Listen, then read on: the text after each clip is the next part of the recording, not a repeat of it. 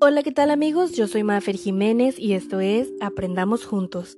En el episodio anterior estuvimos hablando de la descripción y mencionamos alguna de sus clasificaciones. Si no lo has escuchado, te invito a que lo hagas. Te prometo que no te vas a arrepentir.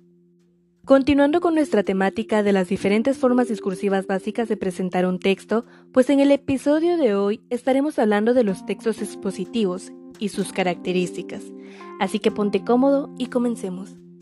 En su libro de lectura y redacción 1, Yolanda Castillo y Felipe Gutiérrez mencionan que la palabra exposición viene del latín exponere, que significa manifestar o poner a la vista.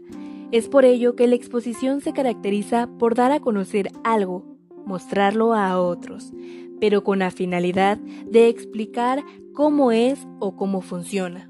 Entonces podemos decir que el texto expositivo, además de dar información, la explica, en pocas palabras, expresa los elementos necesarios para comprender y saber cómo está conformado, cómo funciona o cómo se relaciona ese algo con su entorno. Castillo y Gutiérrez mencionan que los textos expositivos tienen una estructura general, la cual comienza con un inicio, prosigue de un desarrollo y finaliza con un cierre. En el inicio se ubica el tema y se da a conocer su contexto. En el desarrollo se presentan los conceptos o las partes que están relacionadas con el tema y también se muestran las ideas importantes o ejemplos para ayudar a comprender lo que se muestra o expone. El cierre es la parte final y en él se enfatiza sobre el tema, es decir, se resume lo relevante y aparecen marcadores discursivos de cierre, frases como por último, finalmente y en conclusión. Es común que en su desarrollo los textos expositivos puedan presentar una estructura. Esto en realidad tiene que ver con las diversas maneras en que nosotros estructuramos nuestras ideas o pensamientos, y según predomine de alguna de ellas, podemos hablar de los textos expositivos, inductivos, enumerativos, de planteamiento de un problema y solución, del señalamiento de un antes y un después, entre otros.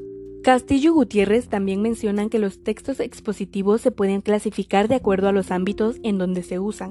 Por ejemplo, los textos expositivos escolares, científicos, técnicos, de artes, etc.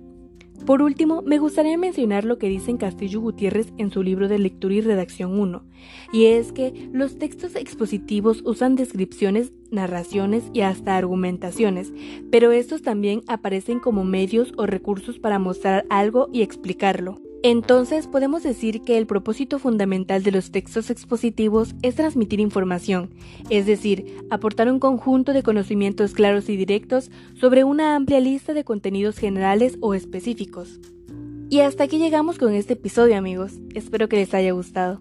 No olviden tomar agüita y evitar salir de casa si no es necesario.